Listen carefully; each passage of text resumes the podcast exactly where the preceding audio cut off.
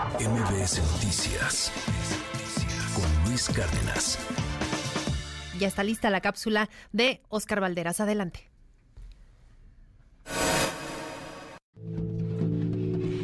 El informe mundial sobre drogas advierte sobre un incremento alarmante en la producción y consumo en el mundo. el nuevo informe mundial sobre drogas 2023, emitido por la Organización de las Naciones Unidas, contiene una buena noticia para las organizaciones criminales, una mala para el mundo y una pésima para México. La buena noticia para los cárteles y mafias en todo el planeta es que nunca había habido una mejor época en la historia de la humanidad como ahora para traficar narcóticos. De 240 millones de consumidores de drogas en 2011, ahora somos un planeta de 296 millones de consumidores. De ellos, 40 millones son adictos, es decir, el equivalente a todo Canadá. El negocio del narco ha probado ser inmune a crisis financieras, cambio climático y pandemias. La marihuana es aún la droga más popular en el mundo, pero la cocaína ya no está en el segundo lugar. Su escaño lo arrebataron los opioides, como el fentanilo, que desbaratan comunidades enteras convirtiendo a usuarios primerizos en esclavos de la siguiente dosis. En tercer lugar, están las anfetaminas, que campean entre los más jóvenes, especialmente en países ricos como Australia, donde una sola pastilla puede costar hasta 300 dólares. Incluso en países ricos como Nueva Zelanda, con fuertes controles anticorrupción como Qatar, o instituciones democráticas fuertes como Bélgica, las drogas se abren paso. La mala noticia para el mundo es que las consecuencias de ese negocio negro están a la vista y a pesar de ello, no parece tener freno. Medio millón de seres humanos perdieron la vida por usar narcóticos en 2019. 18% más que los muertos por drogas en 2009. Cualquiera pensaría que la mayoría de esos fallecimientos son por súbita sobredosis, pero en realidad, el primer lugar de decesos es a causa de la dolorosa y lenta hepatitis C. La epidemia de opioides no distingue de ricos y pobres. Para la desgracia del mundo, sus efectos devastadores son bastante democráticos. En Estados Unidos, el país más poderoso del mundo, unas 80.000 personas murieron el año antepasado por sobredosis de esos potentes analgésicos sintéticos. Y se estima que de ese total, unos 70.000 se pueden atribuir al fentanilo, el negocio mejor acaparado en el mundo por el cártel Jalisco Nueva Generación y el cártel de Sinaloa. Y en África, una de los países más vulnerables del mundo, otro opioide está barriendo con barrios enteros. En lugar del fentanilo, el enemigo número uno es el tramadol, una mezcla barata y letal que combina la sensación de alivio del dolor con el subidón de un estimulante. El estudio es claro con la grave tendencia global, ya sea fentanilo, tramadol, metadona, trank, las drogas sintéticas viven un boom a costa de la salud de millones. Los cárteles ya no invierten en campos de marihuana o amapola que requieren grandes extensiones de tierra, que dependen de riesgos intensivos o de temporadas de lluvia, que tardan meses en generar toneladas de cultivo o que necesitan decenas de campesinos. Hoy, los cárteles solo necesitan unos pocos bidones de productos químicos que además de legales, son fáciles de hallar, tiempos cortos de producción, unos pocos cocineros, y narcococinas pequeñas, baratas y discretas que se pueden instalar cerca de los puntos de venta para evitar que durante los largos tratados la droga sea incautada. Pero las pésimas noticias que contiene el Informe Mundial de Drogas de la ONU son para México el mundo vive una callada crisis de aumento de personas que usan narcóticos inyectables. Por ejemplo, entre 2020 y 2021 creció 18% ese consumo en el mundo para ubicarse en 13.2 millones de usuarios de drogas con jeringa en mano. Y México es el tercer lugar global de mayor prevalencia de drogas inyectables entre hombres y mujeres, solo debajo de Haití y Estados Unidos. Medalla de bronce en las Olimpiadas de inyectarse fentanilo, ketamina, cocaína, heroína con todo lo que eso significa. El riesgo de adquirir VIH es 35 veces más grande para quienes se pinchan narcóticos, la expansión de la hepatitis C, las muertes por sobredosis y, claro, más dinero en los bolsillos para los emperadores de las drogas en México. Malas noticias llegan desde la ONU, excepto, claro, para quienes se dedican al negocio de las drogas y la muerte a través de una jeringa.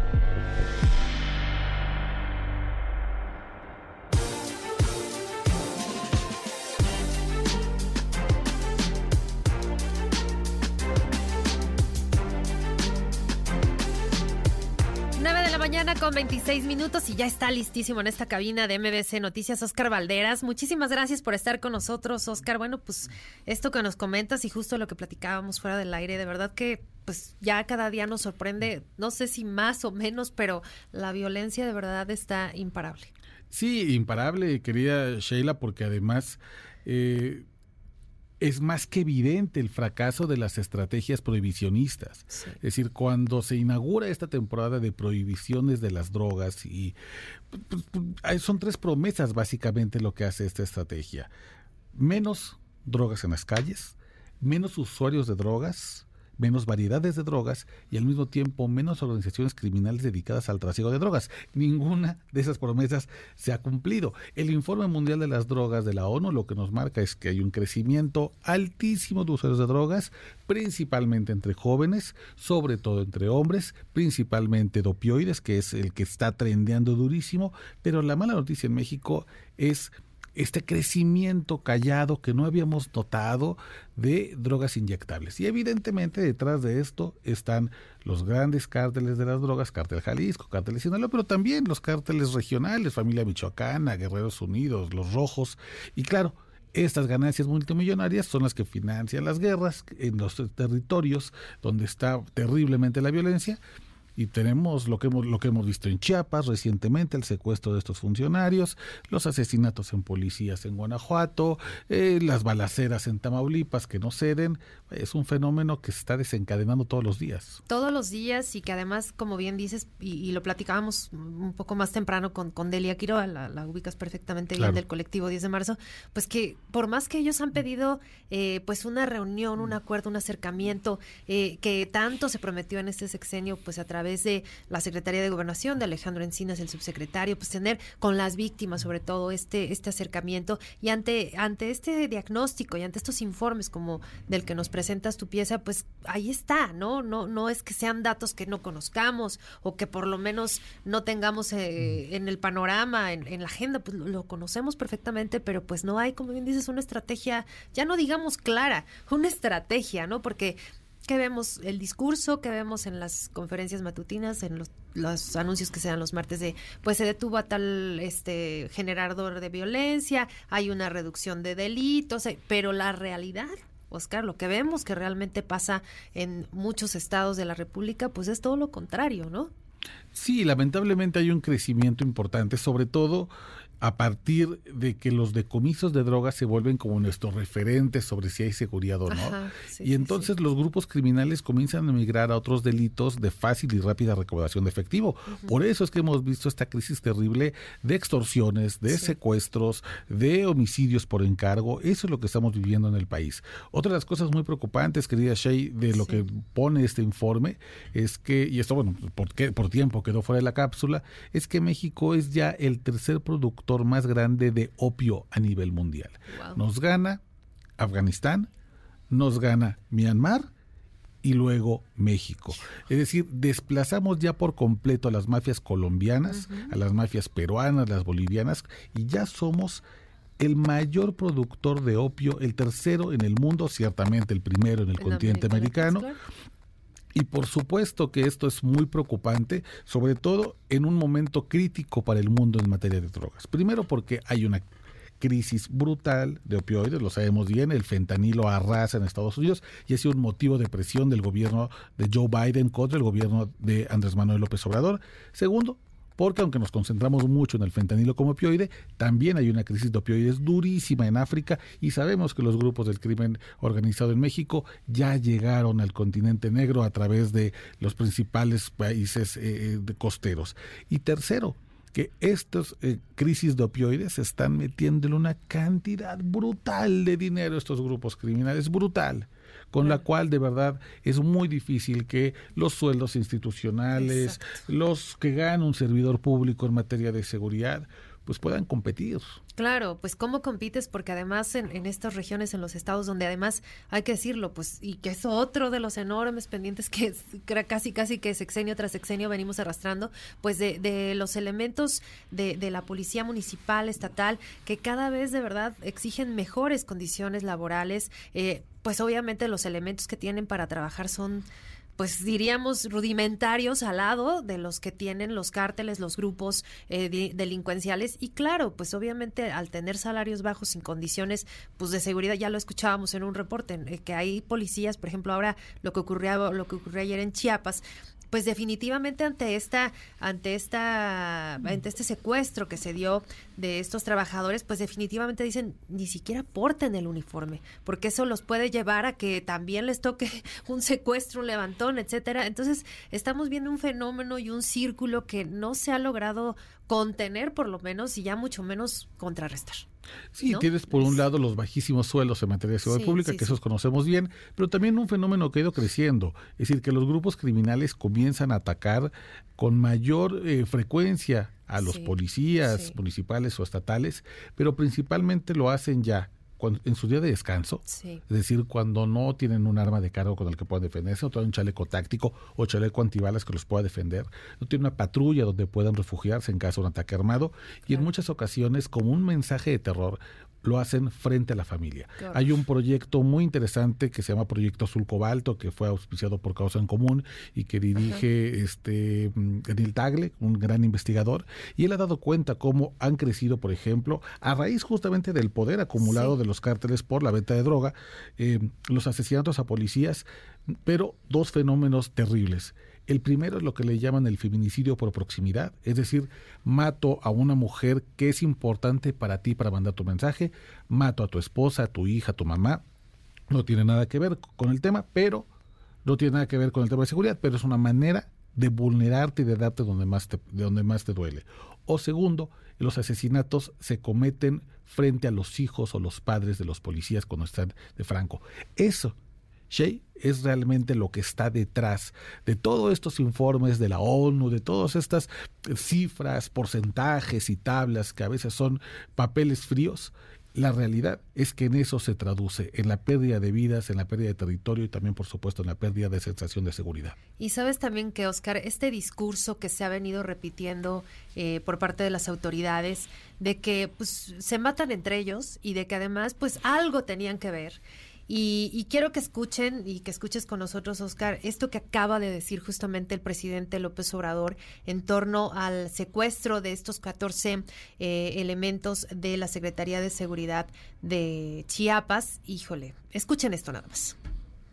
No, no sabemos. Al parecer es una confrontación entre grupos, que eso es ahora lo más relevante, lo más común que se enfrenten grupos, pero pues no tienen por qué. Bueno, ni en el caso de ellos mismos, no tienen por qué hacerse daños, hacerse daño. Y mucho menos si se trata de gente que está cumpliendo con su responsabilidad o de ciudadanos inocentes. Sí, eso lo decíamos, lo decíamos y este, vamos a esperar.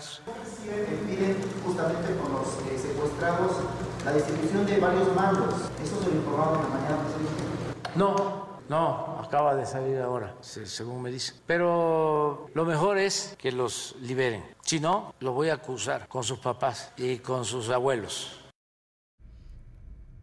Nos quedamos, igual que ustedes, amigos del auditorio, completamente en shock. Es increíble esta declaración que estamos escuchando del jefe del Ejecutivo diciendo que los acusarán con sus padres y sus abuelos y que además es un enfrentamiento entre grupos. es que ni siquiera no, sé ni por dónde empezar. No había, escuchado esa declaración. La, la acaba de dar hace unos minutitos y, nos quedamos de verdad, ¿eh? Ya, ya, no damos crédito.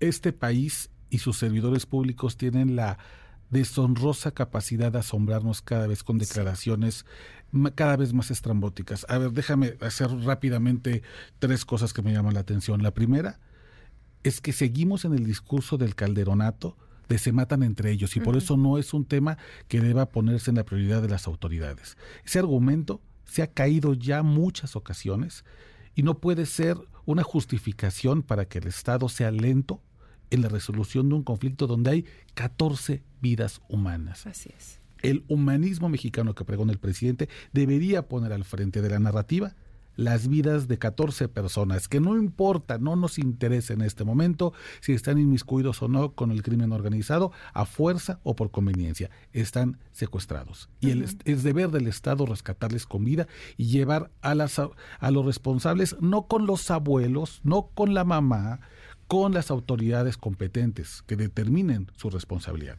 Segundo, el presidente no puede en este momento vacilar sobre si se puede negociar o no con los secuestradores la regla de oro para que estas situaciones no se extiendan y no haya cada vez más secuestros para presionar por despidos en los gobiernos es que no se negocia con los secuestradores. Te tendría, el mensaje tendría que ser contundente desde el primer minuto. Totalmente. No vamos a ceder a presiones de grupos criminales y nuestra prioridad es rescatarlos con vida utilizando la fuerza necesaria, porque el Estado tiene el monopolio de la fuerza. Y tercero, es una burla esa última frase. Esa última frase, escuchada en los oídos de la hija de quien se ha secuestrado, de la esposa, de, de la madre, lo único que te dice es que no les importa. El presidente está en otro asunto. Él está poniendo eh, este al grupo firme y está en su playlist de Spotify y está echándose sus cascarrillos, sus chistecitos ahí en la conferencia mañanera. No está ya en este país con las prioridades que es la vida de las personas. Es, es increíble, Oscar, y, muy triste además, porque eh, escuchamos a las víctimas, escuchamos hace unos minutitos que, que, nuestra corresponsal en Chiapas nos presentaba el audio de la hermana de, de una de estas 14 personas que están secuestradas. es desgarrador. Es desgarrador, Oscar, o sea, se nos enchina la piel de escuchar la desesperación y nos ponemos en sus zapatos porque a cualquiera de nosotros que circula por una carretera de este país nos puede pasar exactamente lo mismo. Y el escuchar que el presidente diga, pues los vamos a acusar con sus padres y sus abuelos, bien dices, es una burla. Y además es increíble que a estas alturas de, este sexenio, donde ya tuvieron ellos en sus manos la posibilidad de cambiar la estrategia, la posibilidad de darles respuestas a tantas preguntas de víctimas, pues no se ha hecho nada. Entonces, pues híjole, ojalá de verdad que, que estamos muy a la expectativa, muy al pendiente de este caso. Vamos a estar muy, muy pendientes de lo que Eh, nos decía nuestra corresponsal que estaban en, gabinete, en reunión de gabinete de seguridad allá con el gobernador Rutilio Escandón y pues, eh, pues a las respuestas que puedan dar, ¿no? Y a las acciones que realmente se puedan ver. Esperemos que alguien dé una respuesta digna de un mandatario, digna de un representante del Estado mexicano. Este, este país no merece esas respuestas. No. Y, para cerrar, Oscar, bueno, y con, y con esto que, que pues nos, nos surgió ahorita de bote pronto y, aprovechando que estás aquí también, eh, y tocar muy brevemente el tema que, mencionabas, ¿no? Lo que decía el presidente ayer, por ejemplo, de los corridos tumbados, de, toda esta parte de, de, cómo manejar el tema, ¿no? Y qué está prohibido y qué no. Claro. ¿Qué, ¿Qué, opinas? Mira, los narcocorridos, los corridos como expresión de música regional mexicana han existido desde la Revolución Mexicana y no fueron los causantes ciertamente de las miles de muertes que dejó ese enfrentamiento civil armado. Y no serán los narcocorridos los responsables de la violencia en este momento. Los narcocorridos, sobre todo los que tiene esta generación como Peso Pluma, Natael Cano, este grupo de jóvenes que ha despuntado y que le ha tumbado a, Bad Bunny y a Miley Cyrus los primeros lugares de popularidad, son los hijos de la guerra contra el narco. Son chicos que crecieron siendo niños y adolescentes y, están retratando lo que en muchas regiones se ve a través de la ventana. Balaceras, muertos, pero también un sistema que no ha podido ser derrotado por el Estado mexicano, en el cual se vive rápido y se muere rápido. Más que satanizar los narcocorridos, porque yo no creo que eh, Peso Pluma tenga más poder en generación de violencia que lo que tiene, por ejemplo, un, militar en el ejército. Eh, hay que entender qué están diciendo, hay que comprender el mensaje que están mandando, y no es desde la prohibición, porque además ha probado que no, no ha funcionado. Los narcocorridos son la expresión de una juventud que está narrando una realidad. Y entonces, por supuesto que es más sencillo ir tras la canción que tras la realidad. Pero si queremos cambiar algo en este país, mejor resolvamos lo que estos chicos ven a través de la ventana. Así es. Y no lo que ponen en sus canciones. Así es, y porque además, como dices, pues crecieron con, con, eso, ¿no? Es algo cotidiano, es algo normal y que pues quizá lo que hace algunos años eh, se criticaba mucho de que por qué se hace apología del delito y por qué se ve como una aspiración el querer ser como, pues como un narcotraficante de, de mayor o menor calado, pero pues al fin de cuentas un, delincuente, ¿no? Eh, alguien que está eh, cometiendo un delito y pues se ha visto esta imagen pues como algo positivo, ¿no? Y que, y que a fuerza de generar impunidad, a fuerza de que no se ha combatido, a fuerza de que se le sigue viendo como estos personajes inalcanzables, ¿no? Este, y que además se salen con la suya y que, que la pasan muy bien y como dices, a lo mejor un, corto tiempo, pero pues pues esa es la, aspiración, ¿no? Al final de mucha gente. y, más que prohibir, yo creo que la gente que esté preocupada porque sus hijos estén escuchando a peso pluma, más que bajarles el switch, hablen con ellos, siéntense a explicarles. Esto es una canción, se refiere a este tipo de actividades criminales y estos personajes, pues la verdad es que en la mayoría de los casos no acaban bien. Así es. Oscar, muchísimas gracias por acompañarnos esta mañana y pues te seguimos en tus redes, por supuesto. Muchas gracias. En Twitter seguimos la conversación, arroba Oscar Balmen y muchas gracias. MBS Noticias con Luis Cárdenas.